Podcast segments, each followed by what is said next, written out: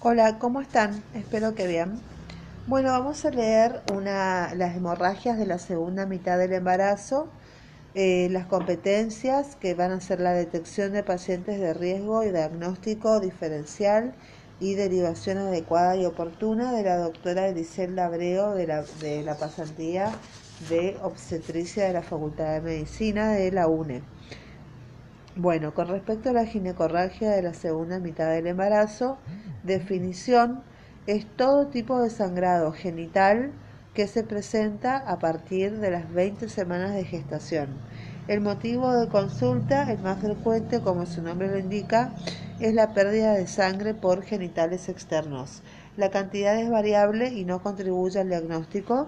Como siempre, en obstetricia corresponde evaluar la edad gestacional para ubicarnos rápido en los posibles diagnósticos y en ese sentido debemos recordar las causas a saber.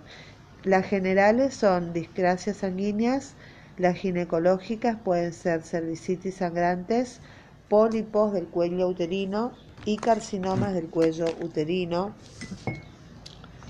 obstétricas, eh, desprendimiento placentario de placenta normo inserta, placenta previa, rotura del seno marginal, ruptura del basa previa y ruptura uterina.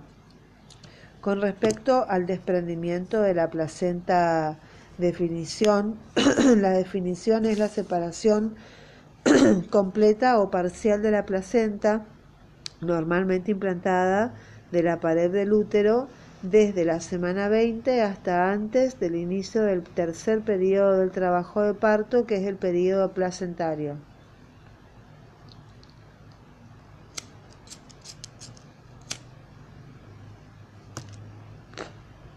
La etiopatogenia. El elemento que predispone al desprendimiento prematuro de la membrana normo inserta es la fragilidad vascular a nivel de la decidua basal. Las competencias son la detección de pacientes con factores de riesgo. En esta competencia juega un valor importante el interrogatorio buscando los factores de riesgo que también se pueden rescatar de la ficha de control prenatal, a saber, eh, el tabaquismo, eh, el crecimiento ponderal de peso reducido durante la gravidez, o también un exceso y la diabetes también y la hipertensión arterial que es más frecuente en la hipertensión crónica. Las causas locales. Traumatismo, cordón roto, polidrapnios, embarazo gemelar, el uso inadecuado de oxitocina en el manejo del trabajo de parto, distocias dinámicas, en el diagnóstico, la misma se realiza con sumatoria de datos del interrogatorio y examen físico. Diagnóstico clínico, interrogatorio. Vamos a hacer la fecha de la última menstruación. Evaluación de la ficha de control para buscar factores de riesgo. Eh, eh, si es una hemorragia externa, el signo más frecuente a veces es el primero que aparece, la hemorragia externa, y la metrorragia es oscura y con coágulos. El dolor es violento y brusco, continuo, localizado en abdomen. En el examen físico vemos los signos vitales que revela el compromiso hemodinómico de la paciente. En los signos locales, en el examen físico, vamos a ver una semiología obstétrica, la altura uterina que puede aumentar en el curso del examen, estática fetal, también vamos a evaluar. Eh, la estática fetal va a ser difícil de, de determinar por la hipertonía con una consistencia leñosa que no permite palpar partes fetales. Después están los latidos fetales, con todas las variantes que indican sufrimiento fetal y que dependen del porcentaje desprendido, de manera que se puede encontrar taquicardia, bradicardia o negativización de los latidos. Después tenemos la especuloscopía que ayuda a certificar el motivo de consulta y descarta las causas ginecológicas. Y después tenemos el tacto vaginal que nos permitirá evaluar las condiciones para el parto. Los desprendimientos de placenta normoinserta eh, con sangrado oculto se asocian a grados más avanzados de desprendimiento. La conducta en estas pacientes es la internación, pedir un laboratorio de urgencia, información clara al, al, familiar, acá entran en juego las habilidades comunicacionales, la terminación de la gestación por la vía más rápida y la derivación adecuada y oportuna. Desde el punto de vista práctico, conviene determinar si hay o no desprendimiento, ya que la evaluación del porcentaje desprendido es clínicamente difícil y puede llevar a error el manejo y riesgo de mayor morbi mortalidad materno-fetal. Con respecto a las medidas generales, lo que primero que se hace es estabilización de la paciente con colocación de una vía periférica o si hubiera necesidad, una vía central. Se coloca una vía, una sonda vesical para evaluar la diuresis, se solicita sangre para la hemotransfusión, se hace un control estricto de los signos vitales y la diuresis, y si el feto está, debemos diferenciarse, el feto puede estar vivo o puede estar muerto. Entonces eh, hacemos interrupción del embarazo por la vía más rápida. Si es un parto vaginal, si elegimos el parto vaginal es cuando el feto está vivo y en buenas condiciones. La compatibilidad es fetopélvica. Cuando hay un trabajo de parto con una dilatación de más de 8 centímetros en las multíparas y no hay compromiso hemodinámico ni alteraciones en la coagulación, se elige el parto vaginal. Se elige la cesárea cuando el feto vivo está en malas condiciones, cuando hay compromiso hemodinámico, o sea, más de 500 mililitros de sangre o signos de hipotensión arterial, y cuando las condiciones cervicales son desfavorables. La conducta depende del estado hemodinámico de la paciente y se prefiere la vía vaginal. La rotura de las membranas acelera la evolución del parto. En cuadros graves se realizará la reposición de la bulimia, el estudio de las crisis sanguíneas, tiempo de coagulación, fibrinógeno, plaquetas, control de diuresis horaria y el tratamiento obstétrico es la cesárea. Y de acuerdo con la respuesta contráctil del útero y el grado de hemorragia, surgirá la indicación de histerectomía. Recordar que la evolución desfavorable conduce a coagulación intravascular diseminada e inercia uterina. Muy bien, pasemos a la placenta previa. ¿Cuál es la definición de placenta previa? Es la placenta previa es la implantación anómala de la placenta en el segmento inferior del útero.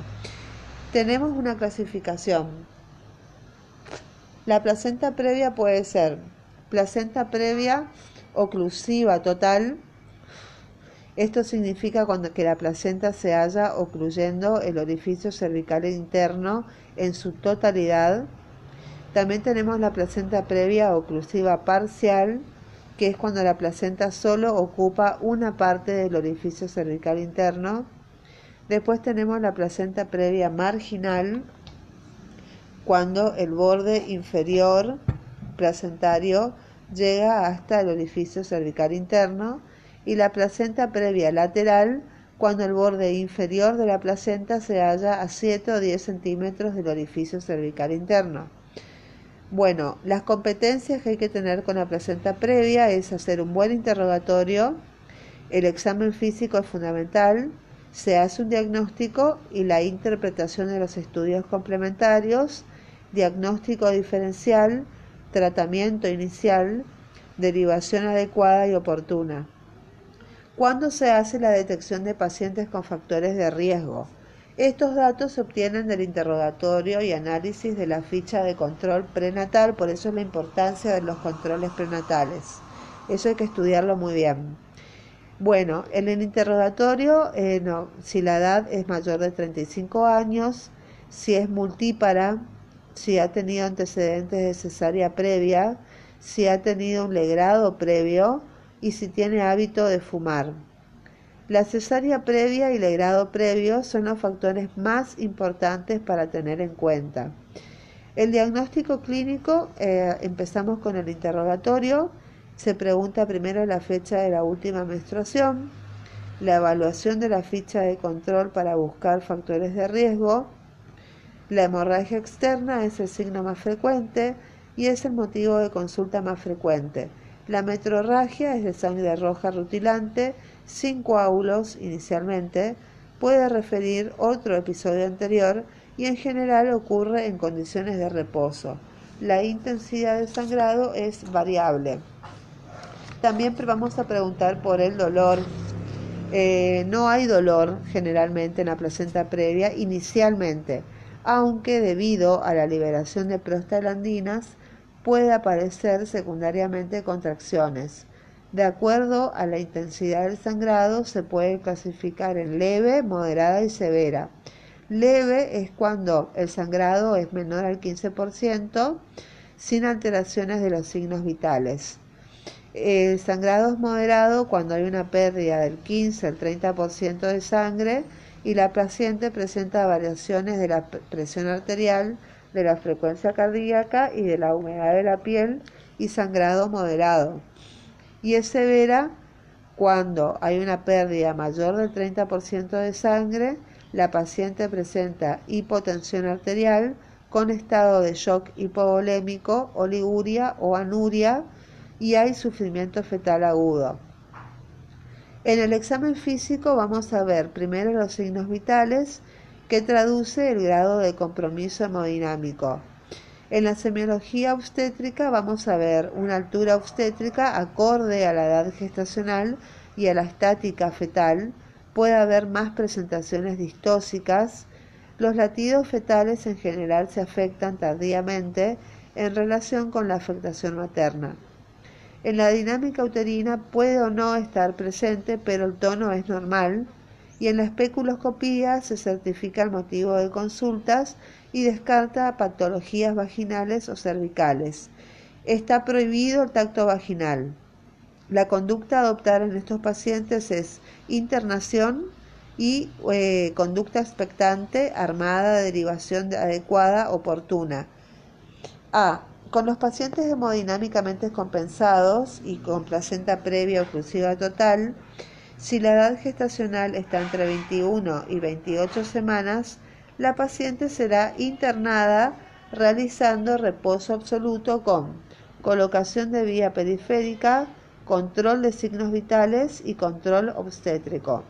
El control de laboratorio incluirá la rutina de embarazo más el control hematológico y ecográfico.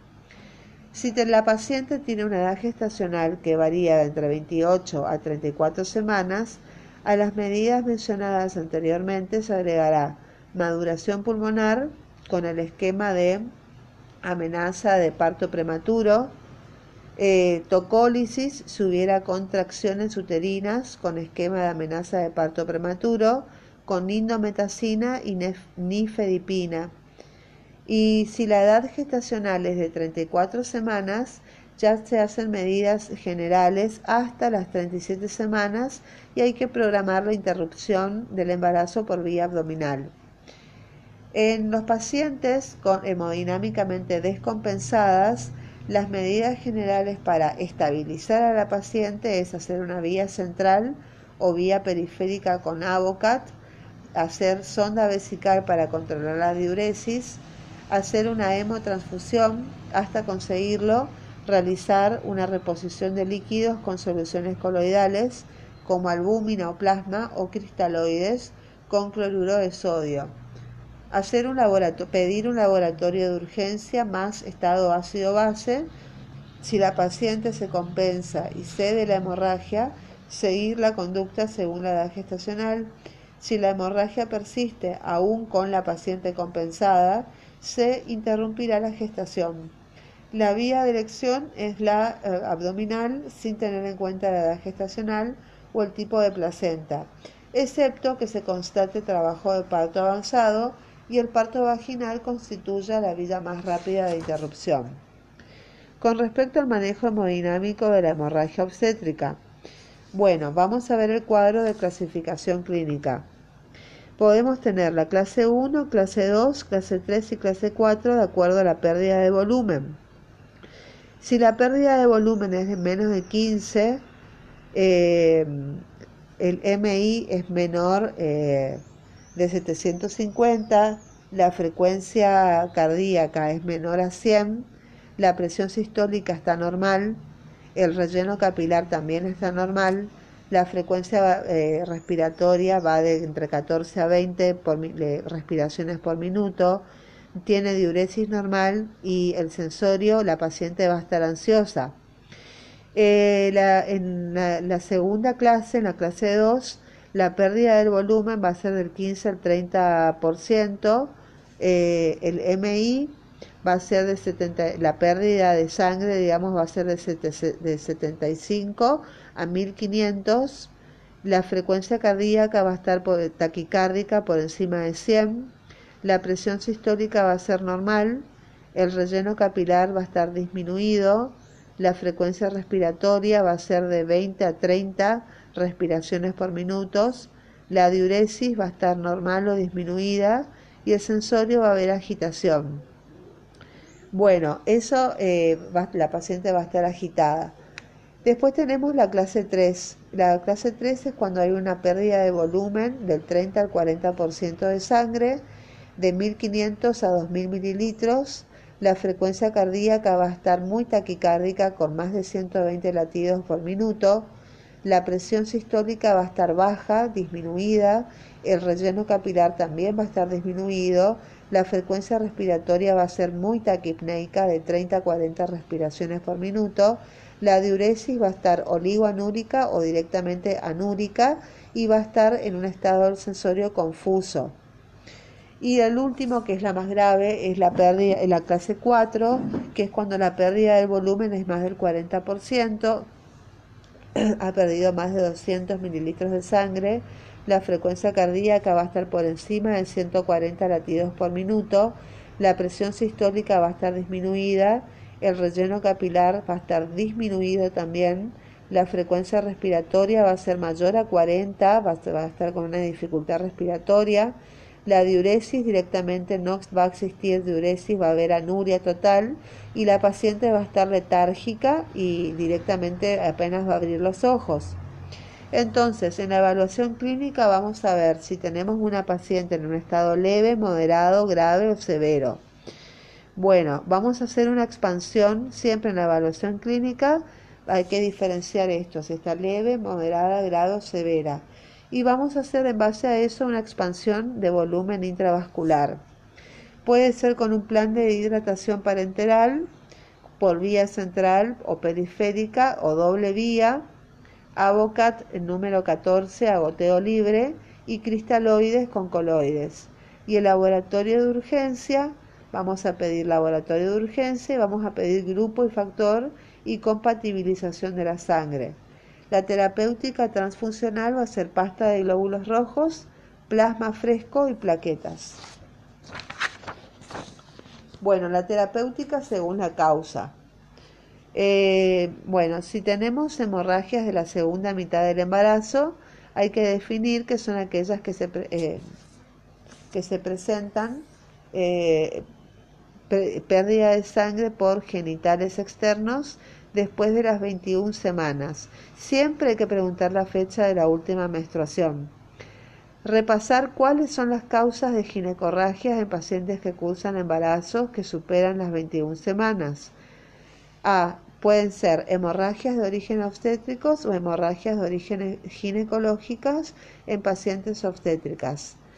También hay que recordar que las causas obstétricas son las que se deben diagnosticar con mayor urgencia, ya que comprometen la salud materno-fetal. 7. Una vez que se repasaron las causas más frecuentes, establecer la prioridad de acuerdo con la gravedad de las diferentes patologías. En este sentido deben darse prioridad a dos patologías más graves que son el desprendimiento de placenta y la placenta previa, Las otras, como el seno marginal y basa previa, y la rotura uterina se diagnosticaron en la medida que se descarten las anteriores. Y nosotros debemos repasar los contenidos acerca de cómo sería en cada caso el interrogatorio, el examen físico general y gineco-obstétrico y en cada una de las presentaciones clínicas y luego intentar recuperar esos datos en el paciente y al final de este proceso estarán en condiciones de dar un diagnóstico y por lo mismo instaurar un plan terapéutico y un plan de estudio, como también podremos valorar la necesidad de la derivación de acuerdo al estado hemodinámico y la infraestructura que dispone. Con respecto a las actividades, debemos consultar si tenemos dudas el libro Swartz, las normas de manejo de la maternidad de la provincia y actualizaciones y a usar esta guía solamente como entrenamiento. Muy bien, la, vamos a contestar una evaluación, siempre hay que, que nos va a preguntar la doctora, es uno. La evaluación del aprendizaje se realizará en la sala del docente y se evaluará el interrogatorio y el examen clínico en el terreno. Eso va a ser para el ECOE. Y dos, se evaluarán las habilidades comunicacionales en el ECOE y en la guardia se evaluará el uso de la guía para agilizar el diagnóstico.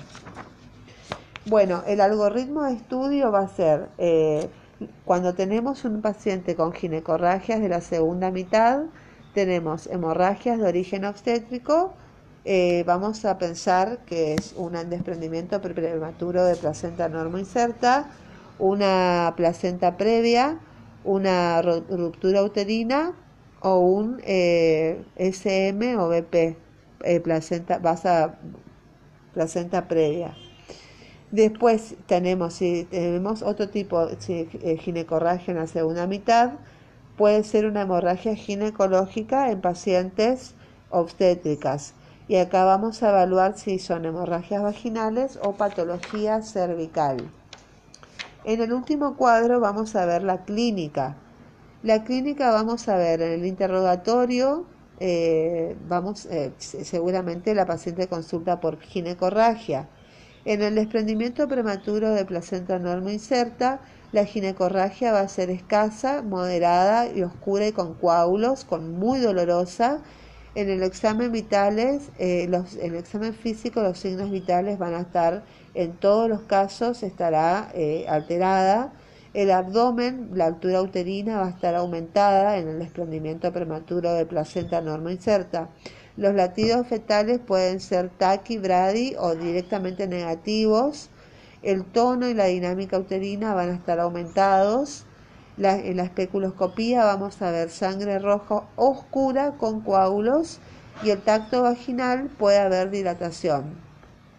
Si en el caso de que sea una placenta previa y la paciente viene con ginecorragia, la clínica va a ser, en el interrogatorio nos va a contar que va a ser una ginecorragia de escasa, moderada, roja rutilante, sin dolor inicial.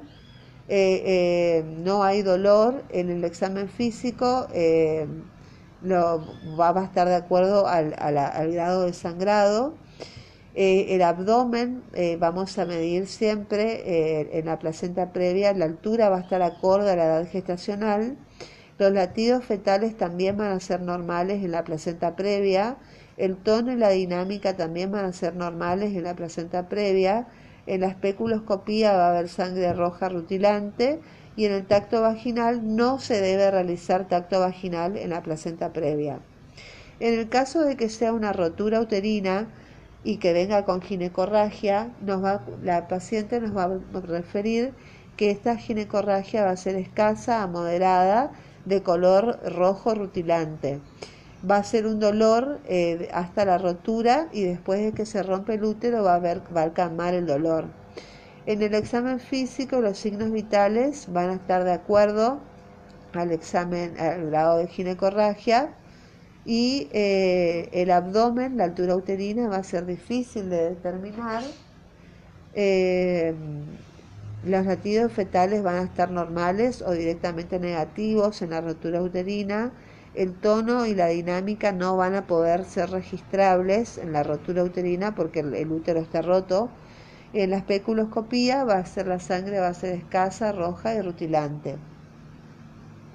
Y en, en, el último, que es el SM o el BP, que bueno, la, la ginecorragia va a ser una hemorragia externa escasa, o sea, una, una patología vaginal o patología cervical. En, las contracciones, el dolor van a ser las contracciones de trabajo de parto. En el examen físico, eh, los signos vitales van a depender del grado de ginecorragia siempre. El abdomen va a estar acorde al ingreso y con amenorrea, eh, latidos fetales normales, el tono y dinámica uterina también van a estar normales y en la especuloscopía vamos a ver sangre roja rutilante. Muy bien, y esto es todo con respecto a la guía del internado rotatorio. Les doy las gracias, que tengan una excelente jornada. Chau, chau.